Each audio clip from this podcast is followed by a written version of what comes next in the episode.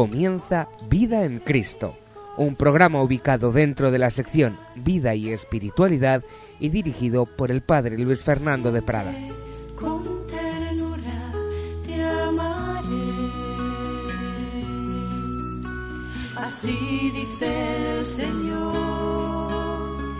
te sanaré, curaré tus heridas. Un cordial saludo, queridos amigos, queridos oyentes de Radio María. Seguimos avanzando en Vida en Cristo, este programa en el que vamos exponiendo los fundamentos bíblicos, dogmáticos de la vida espiritual, de la vida cristiana, de la vida en Cristo, que en el fondo es nuestra fe, sacar sus consecuencias, o si queréis ver los fundamentos dogmáticos, morales, de esa vida espiritual. En el fondo es todo lo mismo. Teología dogmática, teología moral, teología espiritual, vienen a ser lo mismo desde distintas perspectivas. Con amor eterno yo te amé. Es el fundamento principal del que hemos partido en anteriores exposiciones. Lo primero que nosotros creemos es que somos amados por Dios, que somos amados por ese amor infinito del Señor.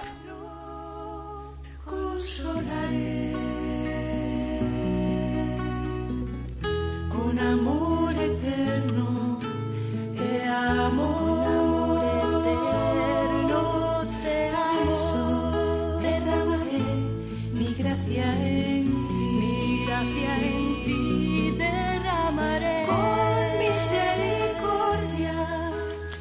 Y resumiendo un poquito lo que hablábamos en exposiciones anteriores, usando palabras del padre José Antonio Sayés, podríamos decir que ser cristiano es vivir constantemente sorprendido por la maravilla del amor de Dios, disfrutar de ese amor, dejarse amar como a un niño. Aquel gran converso que fue André Frosar, amigo de Juan Pablo II, que hasta los 20 años era absolutamente ateo y que tuvo aquella experiencia tan fuerte de ser inundado por la luz, la gracia, el amor de Dios y se encuentra con un amigo en la puerta de la iglesia y le dice soy católico, apostólico y romano. Pues bien, ese hombre al cabo de años y años ya después de su conversión en un congreso sobre ateísmo dijo esa frase preciosa, yo aún no me he acostumbrado a la maravilla del amor de Dios. Por eso decíamos que en realidad el primer mandamiento más que amar a Dios sobre todas las cosas es dejarse amar por Dios sobre todas las cosas como un niño. Dios quiere ser amado por nosotros, pero ante todo quiere que confiemos en su amor. Quiere que vivamos con paz, con confianza en ese amor tan grande. Por ello, si nos dejamos amar por Dios, viviremos con paz, dejaremos nuestras preocupaciones en sus manos. No andaremos agobiados como tantas personas, como si no hubiera alguien que cuidara de ellos. Recuerdo haber oído en matrimonio un ejemplo precioso, precioso. Decía que este matrimonio que se fueron con, con sus dos hijos a, un bosque, pues a pasar un día de, de campo. Y entonces estaban los niños jugando y los padres los veían un poquito a cierta distancia. Y en un determinado momento se escondieron.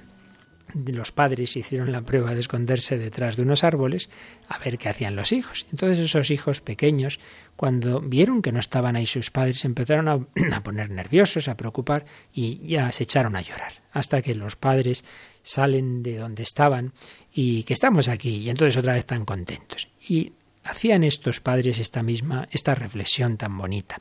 El bosque era el mismo antes y después de escondernos nosotros. Era el mismo. Pero cuando nuestros hijos nos veían y se daban cuenta de que estábamos pendientes de ellos, jugaban felices.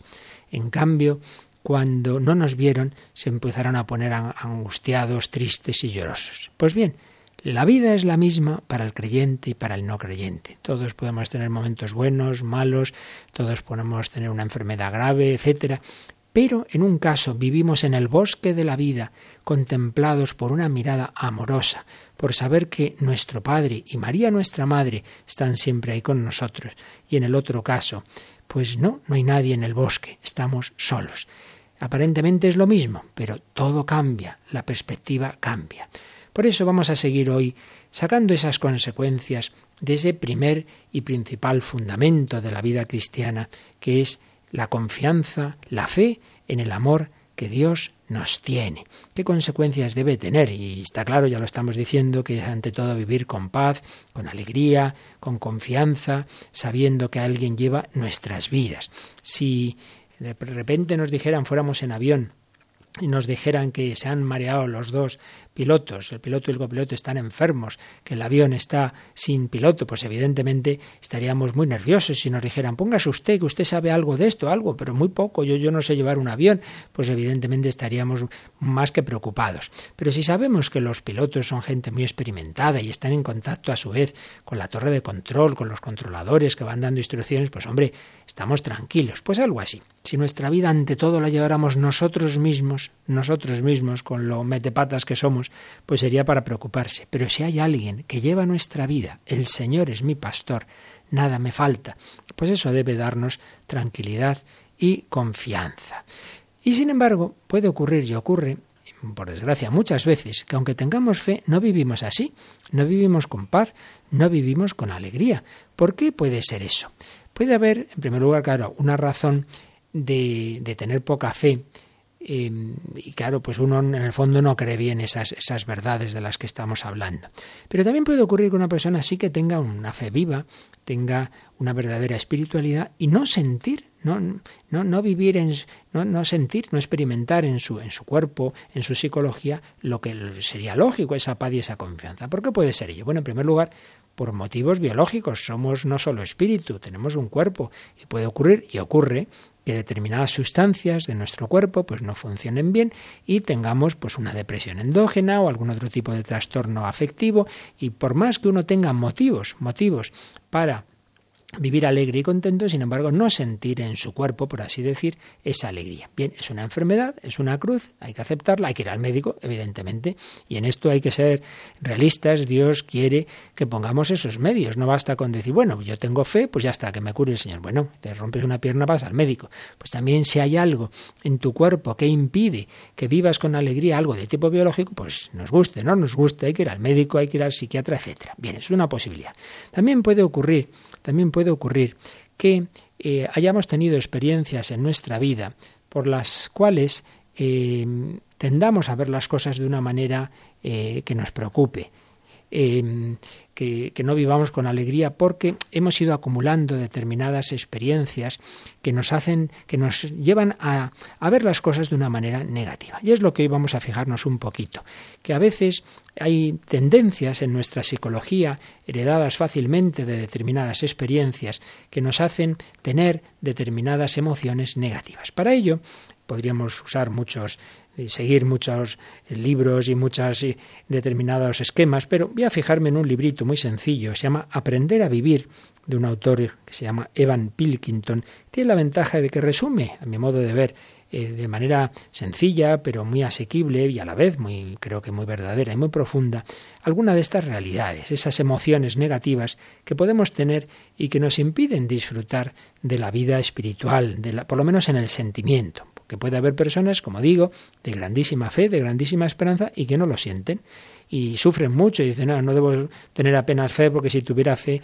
no me sentiría triste. Eso no es verdad. Jesús en Gesemaní se sentía triste y evidentemente era el Hijo de Dios. Por tanto, una persona puede tener muchísima fe, muchísima esperanza, muchísimo amor y Dios permitir una prueba, bien como digo, de enfermedad o bien por algún otro motivo, por lo cual no siente lo que sería lógico sentir como consecuencia de esas verdades en las que cree. Pues bien, este autor, como digo, Evan Pilkington, en Aprender a Vivir, nos recuerda algunas de esas emociones negativas que a veces nos hacen daño y que viene bien tenerlo en cuenta también para luchar contra ello. Y la primera emoción de la que nos habla es el miedo. Resumo, más o menos a mi modo, lo que nos dice este autor. La mayoría de, todos nosotros tenemos complejos que, que, constituyen un obstáculo a nuestra libertad y a nuestro crecimiento. No, hay que asustarse, todos tenemos nuestras manías, nuestras cosas. Yo siempre digo que el mundo no se divide en locos y cuerdos, sino más locos y menos locos, porque todos tenemos alguna cosita por ahí que no funciona del todo bien. Pero lo importante es saber que, cuál es nuestra debilidad, intentar controlarla, intentar impedir que todo ello nos domine y empequeñezca nuestra vida. Tenemos muchas veces temores irracionales que uno se pone a analizarlos y se da cuenta de que, de que no, que no hay razones, pero así somos. Pues bien, este autor nos habla de estos posibles miedos que nos pueden hacer daño. Uno muy habitual es el miedo a la crítica, que se manifiesta en una hipersensibilidad a la censura, a la crítica, a la desaprobación de los demás, o en positivo a las alabanzas y a la aprobación. Cuando se nos censura, cuando se nos critica, nos venimos abajo, nos marchitamos, nos morimos. Hoy, en cambio, cuando nos alaban, ahí florecemos como las rosas de primavera. Claro, eso no, no, es nada sano, porque entonces nuestra vida, nuestros sentimientos están pendientes de los demás. El miedo a la crítica puede hacernos sentir ansiedad acerca de si hemos dicho o hecho lo adecuado ay, si lo haré bien, si lo haré mal. Entonces nos pasamos la vida preguntándonos qué pensarán y qué dirán de nosotros los demás. Ello nos lleva también muchas veces a mm, justificarnos, a buscar excusas. Podemos incluso llegar a mentir. Bajo la influencia de este miedo, dice este autor, podemos llegar a generar una enfermedad con objeto de obtener, si no la aprobación de los demás, si al menos su simpatía. Esto, por desgracia, es muy verdadero. Personas que pueden generar, consciente o inconscientemente, algún tipo de enfermedad para ver si así dan pena a los demás. Algunos prefieren no dejar de ser enfermos, porque así por lo menos llaman la atención. Monseñor José Ignacio Munilla, le oía yo recientemente decir que tenemos tan extendida esa enfermedad del narcisismo que algunos se las arreglan como sea para ser siempre protagonistas, sea como, si fueran, poco lo decimos en broma, el niño en el bautismo, el novio en la boda o el muerto en el funeral, pero el caso es ser el protagonista. Pues algunos, aunque sea a costa de la enfermedad, pues por lo menos así atraen la atención de los demás. Bien, todo eso viene de ese vivir demasiado pendientes de lo que opinen los demás. Miedo a la crítica, miedo a la culpa.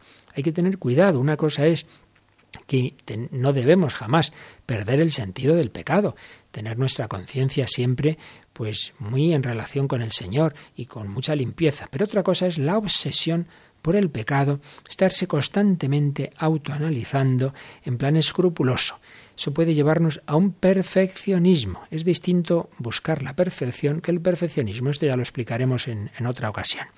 Cuidado con la obsesión por estarse constantemente autoanalizando, por, con el perfeccionismo, con el puritanismo, que puede llevar a algunas personas a sentirse culpables si disfrutan de la vida. Eso, eso que está extendido a veces, ay, está esto tan rico que debe ser pecado. Eso es una barbaridad porque es Dios el que ha creado la naturaleza, el que ha creado los alimentos, el que ha puesto un gusto en nuestro cuerpo. Por ello no es verdad que si disfrutamos de algo, yo quiera decir estamos haciendo algo malo, para nada. Pero se nos mete, se nos meten esos miedos irracionales, miedo a la crítica, miedo a la culpa, miedo a la incapacidad.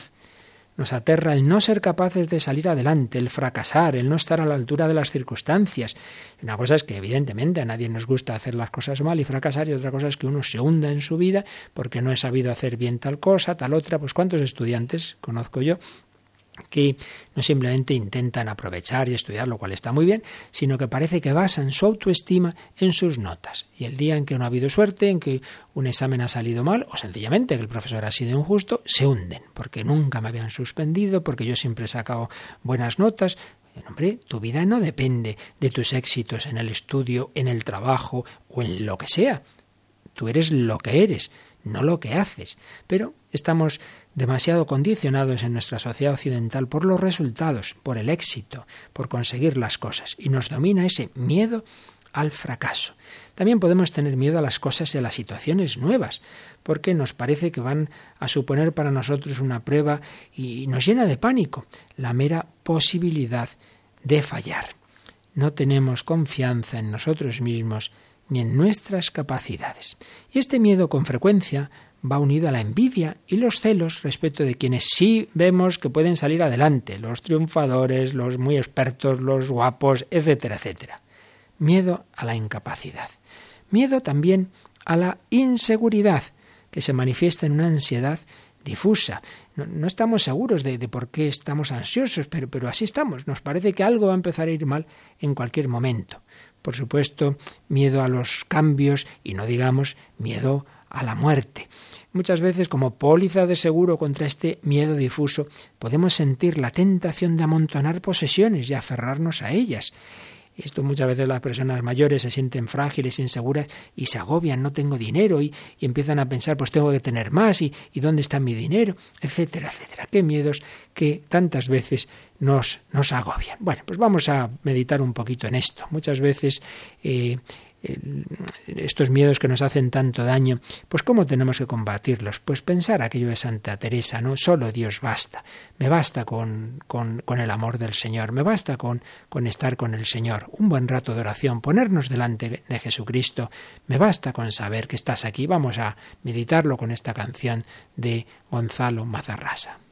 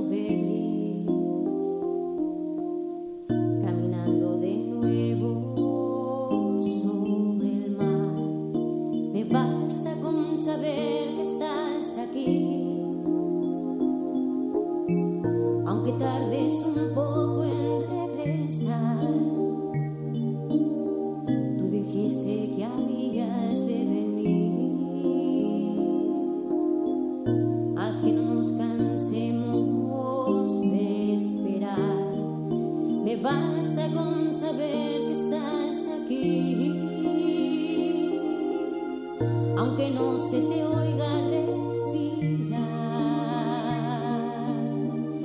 ni siquiera el corazón latir. Me basta con tu nombre pronunciar, me basta con saber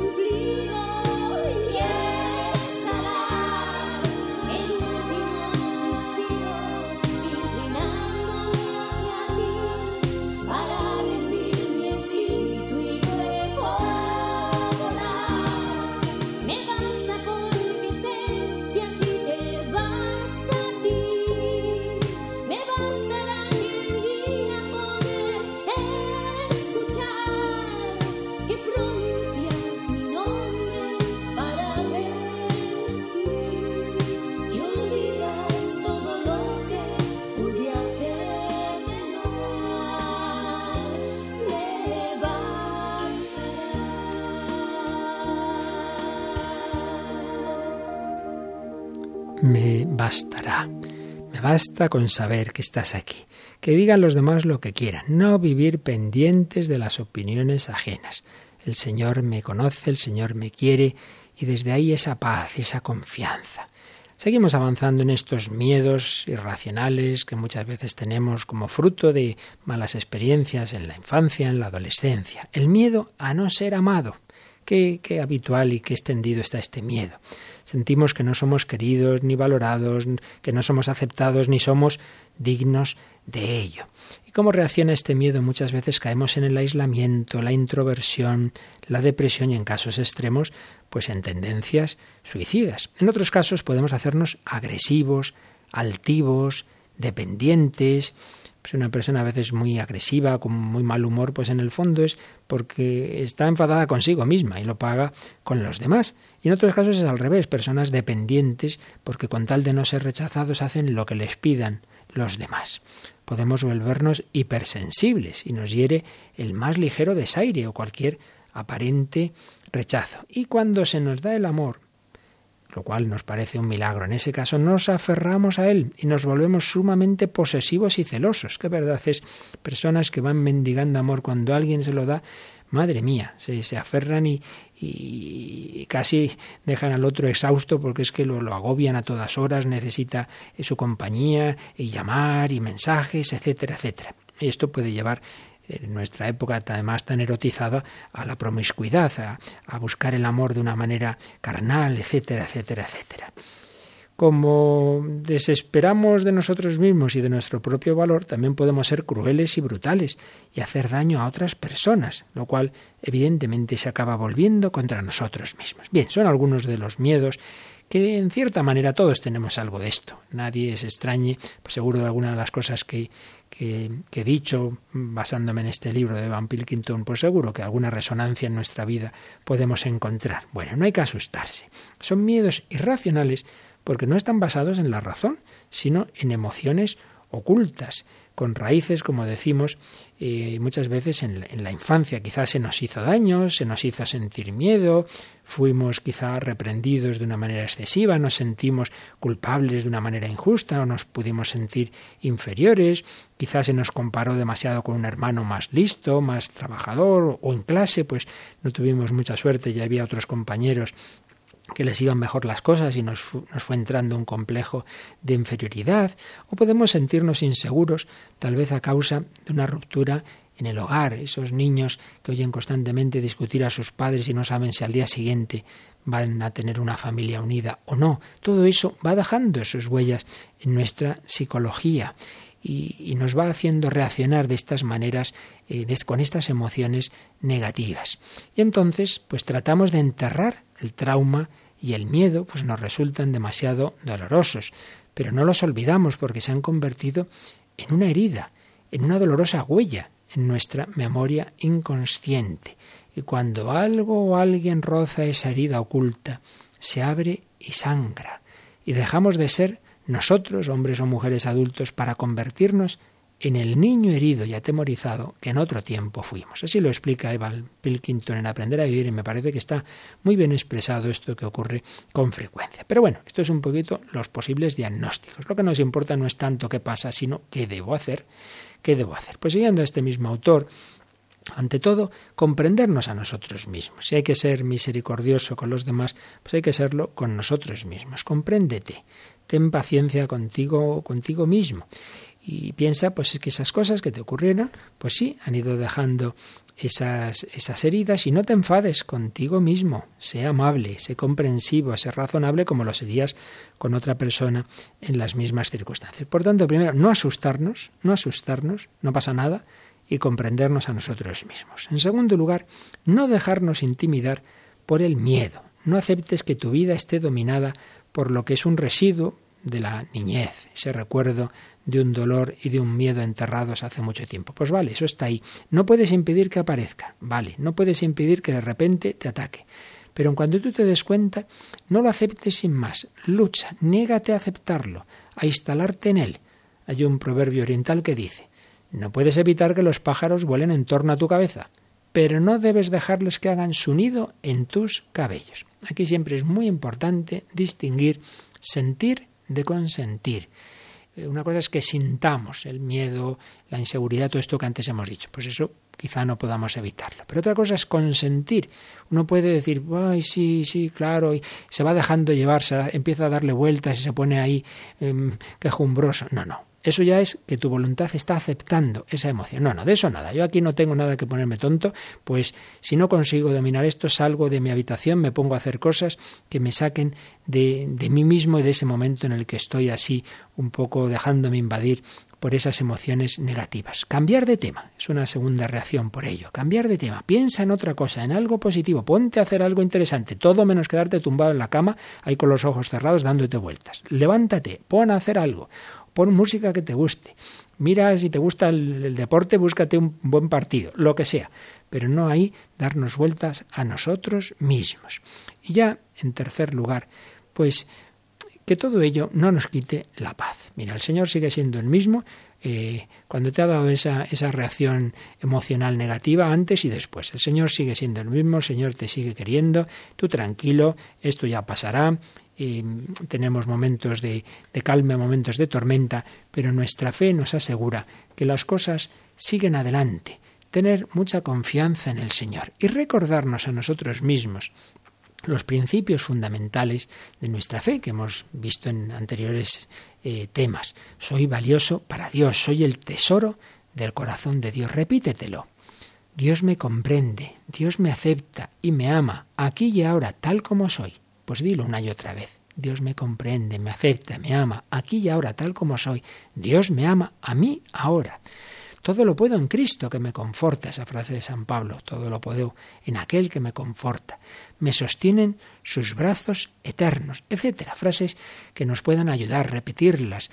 Frases del Evangelio, como cuando Jesús le dice a aquel padre de un, hijo enfermo, Vas, eh, no tengas miedo, basta que tengas fe. Basta que tengas fe.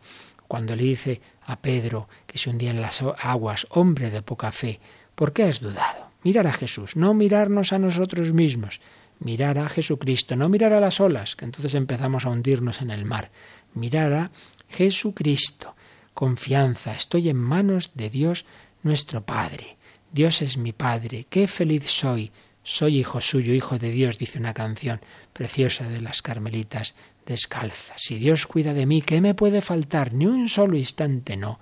Me deja de mirar. Confianza, confianza, repetirnoslo una y otra vez. O aquella frase que ya citamos de Juan Pablo II en su viaje a Kazajistán, cuando respondía a, a los jóvenes y me preguntáis, ¿quién es el hombre para, para nuestra fe cristiana? Os respondo así, tú eres un pensamiento de Dios, tú eres un latido del corazón de Dios. También hemos citado, también hemos citado en algún otro programa aquel santo cardenal vietnamita, eh, santo aún no canonizado, pero seguro que lo será, el cardenal Van Tuan, que se pasó, creo que fueron 13 años en campos de concentración, para haberse vuelto loco, porque además de esos 13 Mm, la mayor parte, nueve, una, una celda de aislamiento sin poder hablar con nadie, para volverse loco.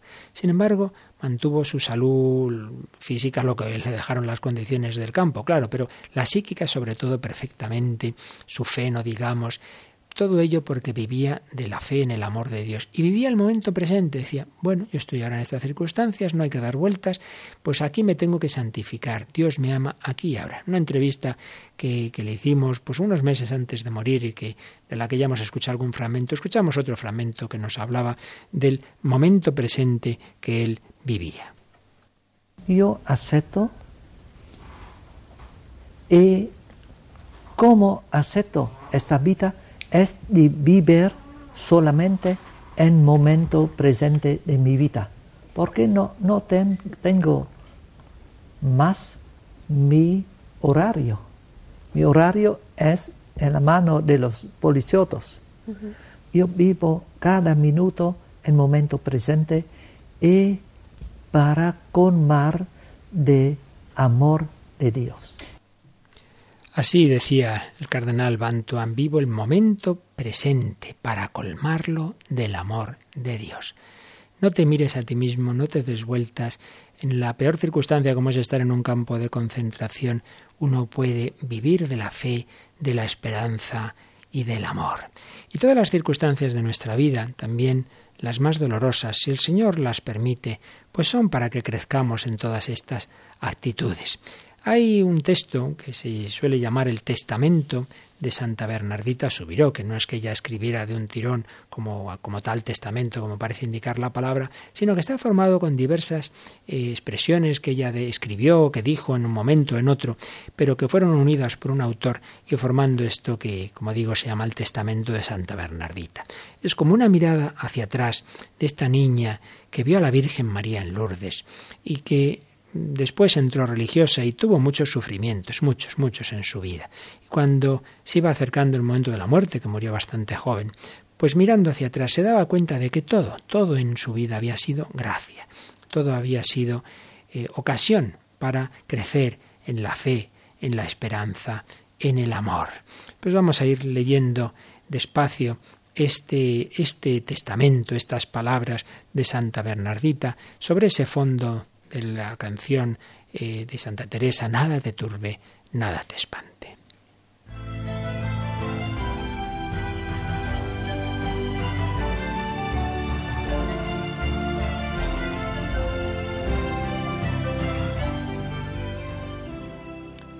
por la pobreza en que vivieron papá y mamá, por los fracasos que tuvimos, porque se arruinó el molino, por haber tenido que cuidar niños, vigilar huertos frutales y ovejas, por mi constante cansancio, te doy las gracias, Señor. Te doy las gracias por el fiscal y el comisario y por las duras palabras del párroco. No sabré cómo agradecerte si no es en el paraíso por los días en que viniste, María, y también por aquellos en que no viniste, por la bofetada recibida, y por las burlas y ofensas sufridas, por aquellos que me tenían por loca y por aquellos que veían en mí a una impostora, por alguien que trataba de hacer un negocio, te doy las gracias, Madre, por la ortografía que jamás aprendía, por la mala memoria que siempre tuve, por mi ignorancia y por mi estupidez, te doy las gracias. Te doy las gracias porque si hubiese existido en la tierra un niño más ignorante y estúpido, tú no lo hubieses elegido. Porque mi madre haya muerto lejos. Por el dolor que sentí cuando mi padre, en vez de abrazar a su pequeña Bernardita, me llamó hermana María Bernarda, te doy las gracias. Te doy las gracias por el corazón que me has dado, tan delicado y sensible, y que colmaste de amargura porque la Madre Josefa anunciase que no sirvo para nada. Te doy las gracias. Por el sarcasmo de la Madre Maestra, por su dura voz, por sus injusticias, por su ironía y por el pan de la humillación. Te doy las gracias. Gracias por haber sido como soy, porque la Madre Teresa pudiese decir de mí, jamás le cedáis lo suficiente. Doy gracias por haber sido una privilegiada en la indicación de mis defectos y que otras hermanas pudieran decir, qué suerte que no soy Bernardita.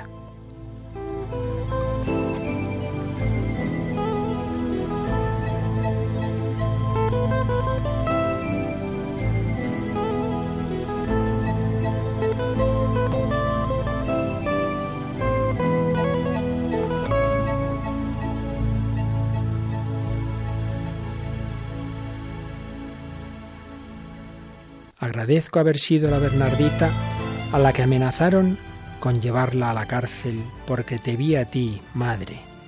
Agradezco que fui una Bernardita tan pobre y tan miserable que cuando me veían la gente decía, ¿esa cosa es ella?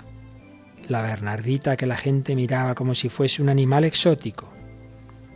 Por el cuerpo que me diste, digno de compasión y enfermo, por mi enfermedad que arde como el fuego y quema como el humo, por mis huesos podridos, por mis sudores y fiebre, por los dolores agudos y sordos que siento, te doy las gracias, Dios mío. Y por el alma que me diste, por el desierto de mi sequedad interior, por tus noches y tus relámpagos, por tus rayos, por todo, por ti mismo, cuando estuviste y cuando faltaste, Te doy las gracias, Jesús.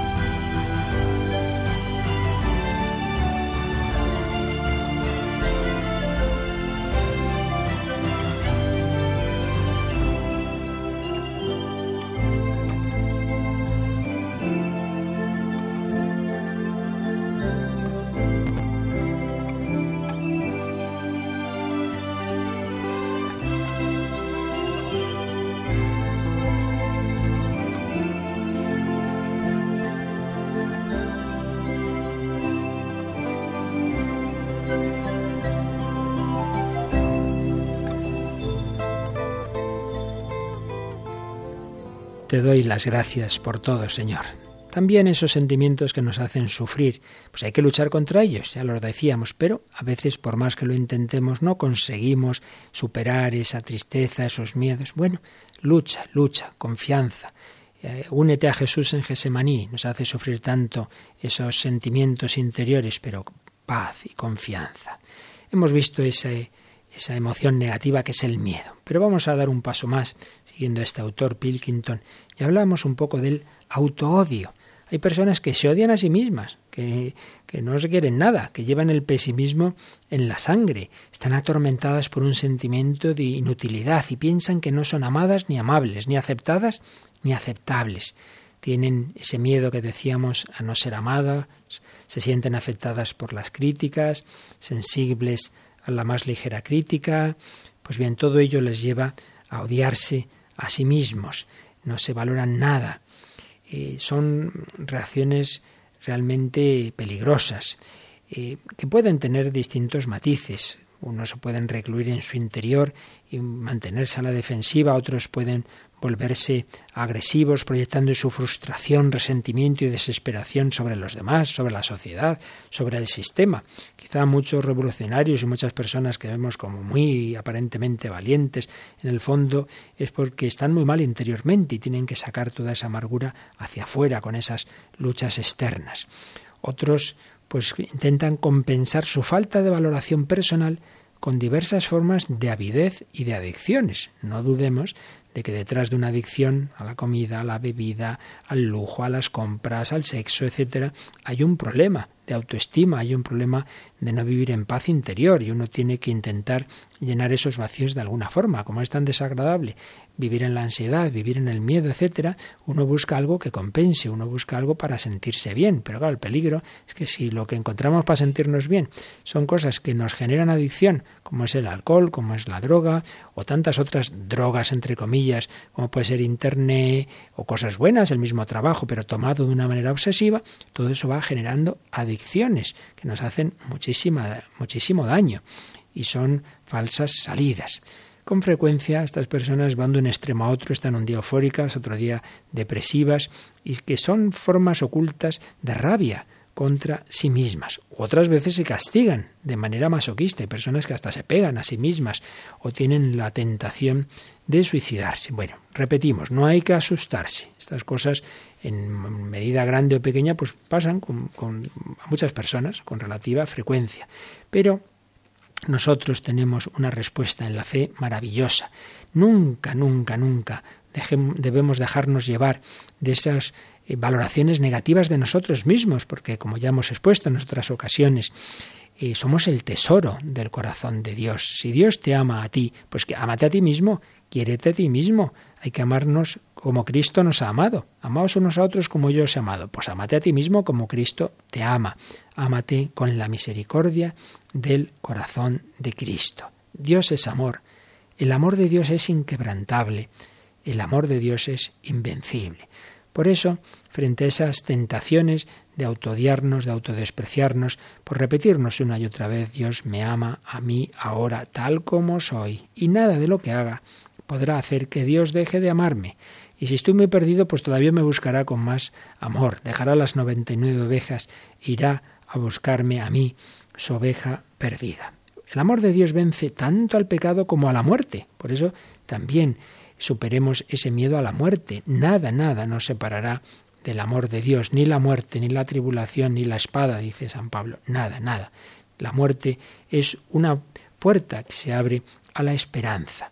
Por eso, la fe cristiana vivida en serio, pues es el mejor remedio contra todos estos miedos, aunque ya decíamos que a veces luego uno no puede, no siempre siente lo que le gustaría por otro tipo de motivos, pero si vamos profundizando en la fe, la vamos meditando, lo normal, salvo pruebas especiales, lo normal es que nos ayude a vivir con esa paz, con esa alegría.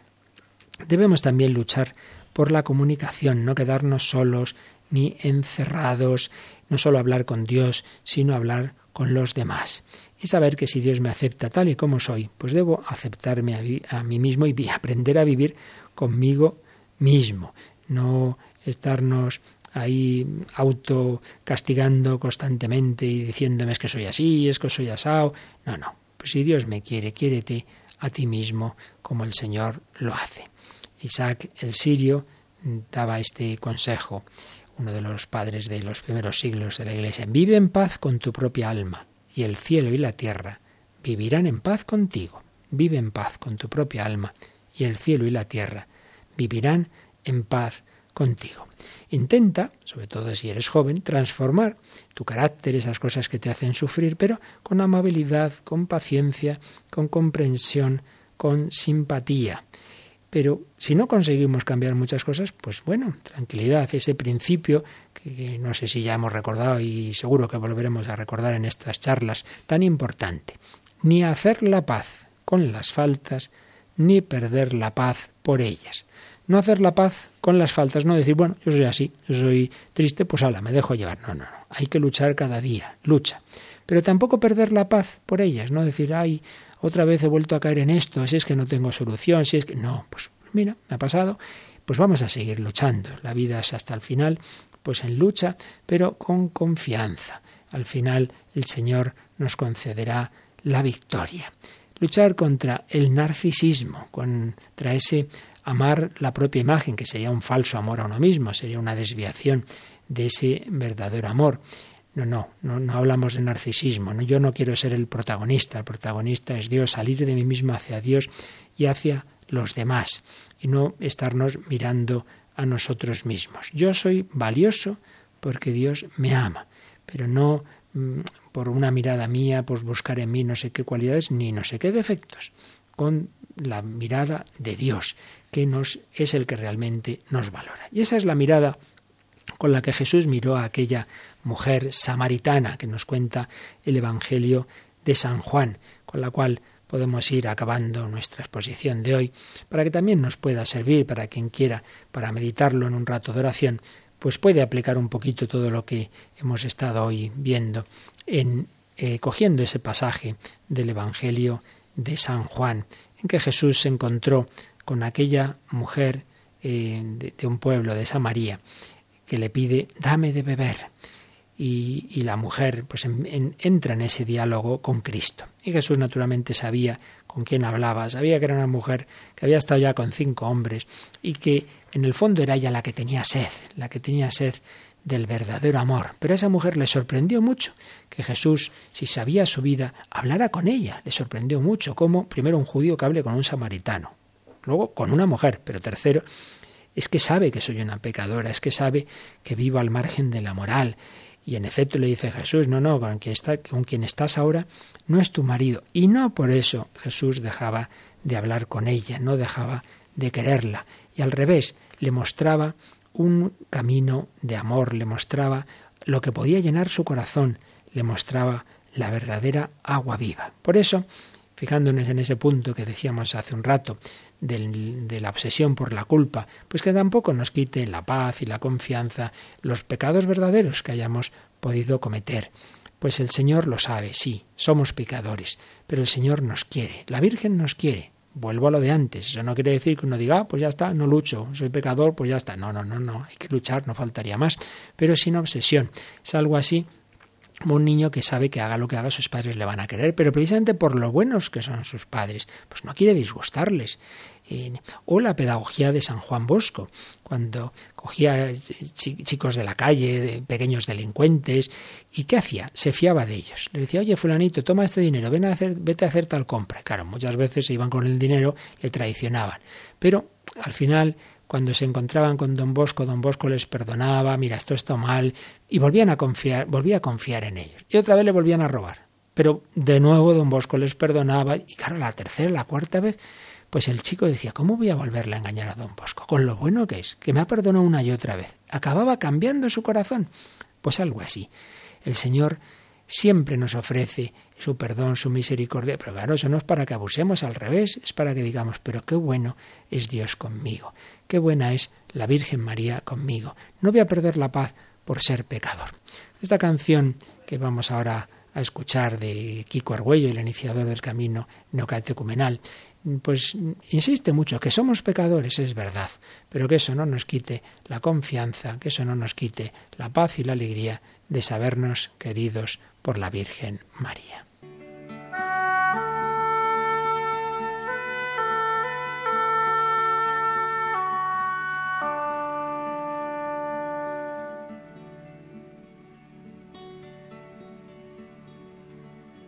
María, pequeña María,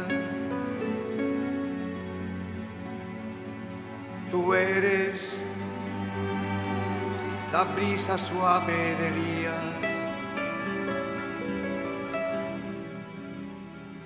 el susurro del Espíritu de Dios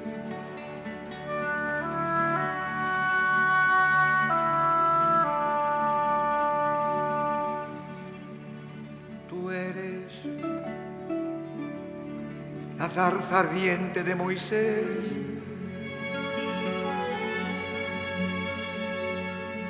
Que llevas al Señor y no te consumes.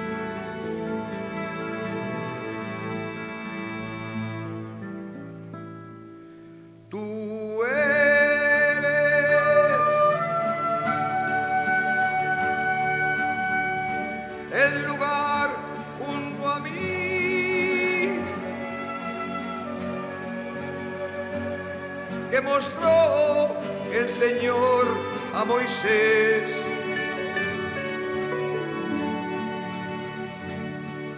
Tú eres la hendidura de la roca que Dios cubre con su mano.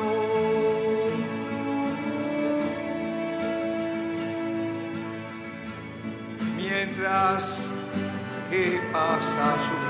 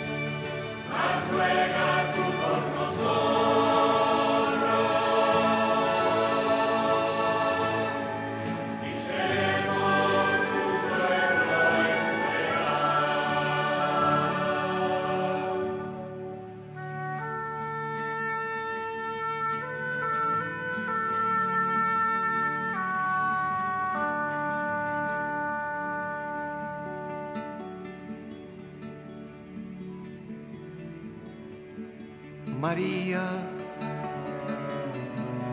pequeña María, hija de Jerusalén.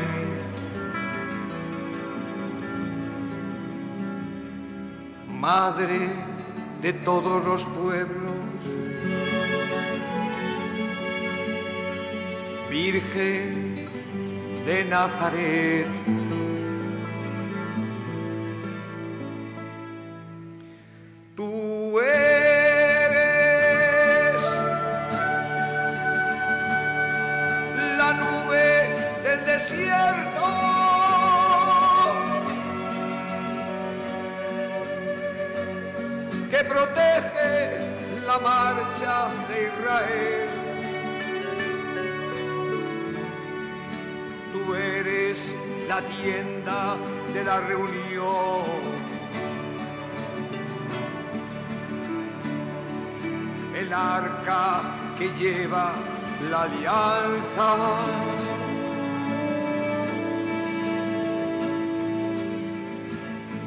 santuario de la gloria del Señor.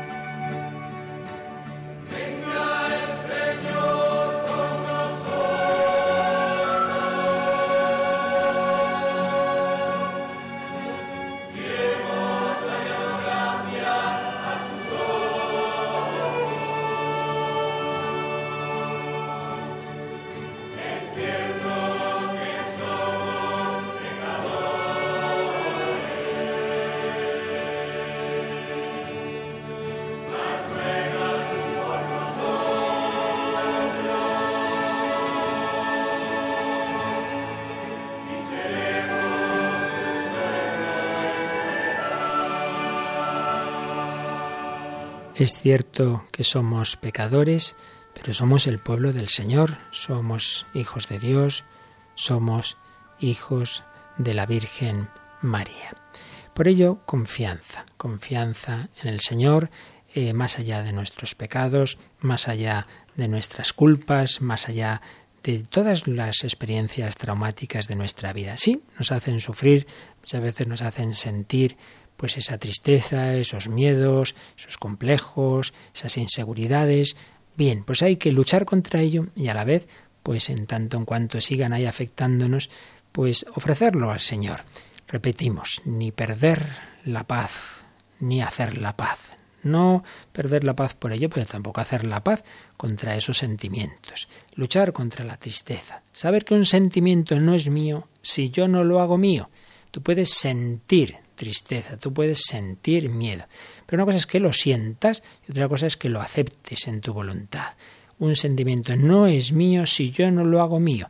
Mi interior dice, no, no, yo tengo motivos para estar alegre. Por tanto, voy a sonreír. Tengo la fe, la esperanza en el amor de Dios. No tengo motivos para tristeza. La siento. Bueno, pues lo, se lo ofrezco al Señor. Por ello, terminamos esta exposición de hoy. Nuestra fe en el amor que Dios nos tiene es eh, el fundamento para vivir con paz, para vivir con alegría, que no siempre sentimos eso por motivos físicos, psicológicos, bueno, pues lo ofrecemos al Señor, pero tenemos que pedirle, tenemos que luchar, tenemos que poner de nuestra parte para que esa fe en el amor que Dios nos tiene nos lleve a vivir con paz, con alegría, con confianza. Se lo pedimos así al Señor desde esa conciencia del amor de Dios.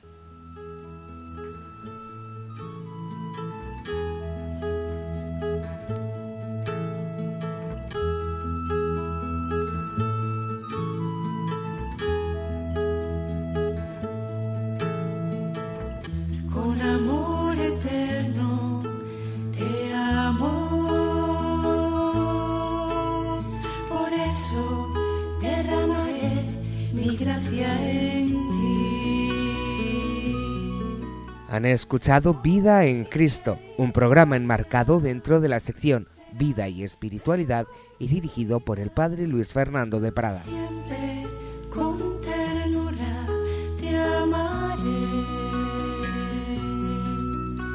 Así dice el Señor.